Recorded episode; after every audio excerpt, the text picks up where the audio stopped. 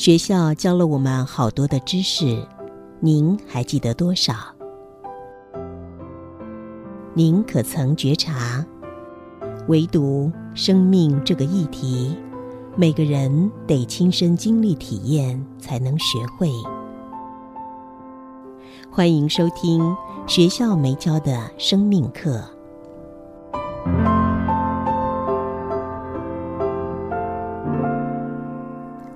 新阳心灵笔记，二零二二年六月三十号。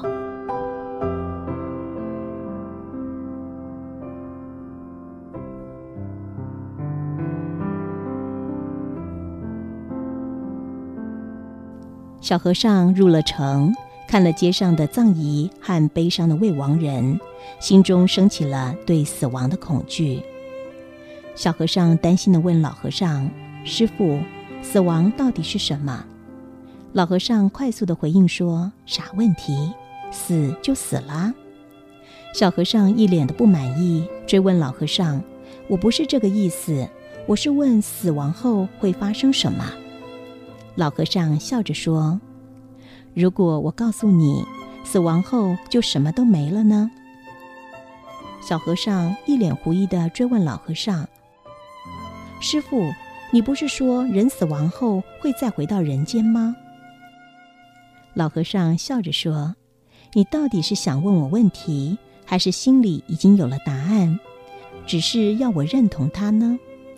小和尚点头承认：“师傅，你说的对，我想确认死亡并不是真正的死了。”老和尚说：“我说死了就死了，你不信；我说死了后没有死，那你信了吗？”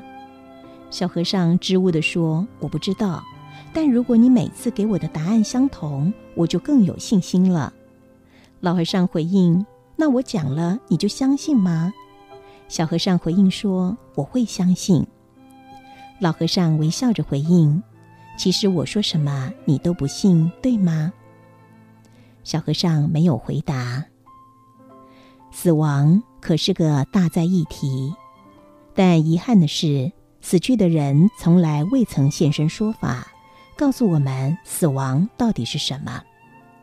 在缺乏实际证据的窘境下，各家百花齐放，百鸟齐鸣，都宣称只有他才知道真相，令看官看傻了眼。多数人只要活着，都会忙着像小和尚般探索死亡的真相。但不管是翻阅书籍、进教堂、寺庙，追随上师或智者，不管怎么问，问了就算有答案，他们不一定相信，或者他口里说相信，心里不相信。只要人的心里存着对死亡的疑惑、担忧的恐惧，任何的答案，不管是正面的或者是负面的，都不会令他幸福，也都无法带出宁静安适的心。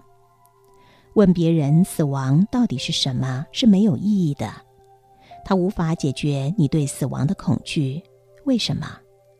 要知道，理性是已知的，而死亡则是未知的。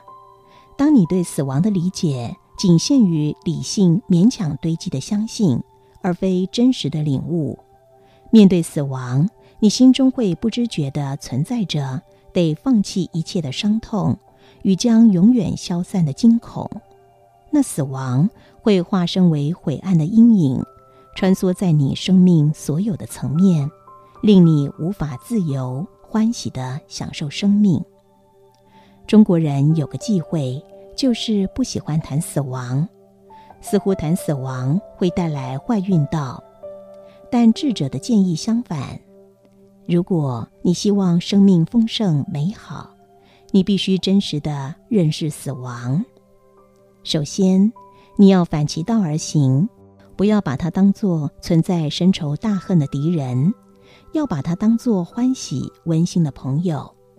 你不但不该远离他，你必须要靠近他，闻他的气味，感觉他的体温，觉察你跟他之间的关系。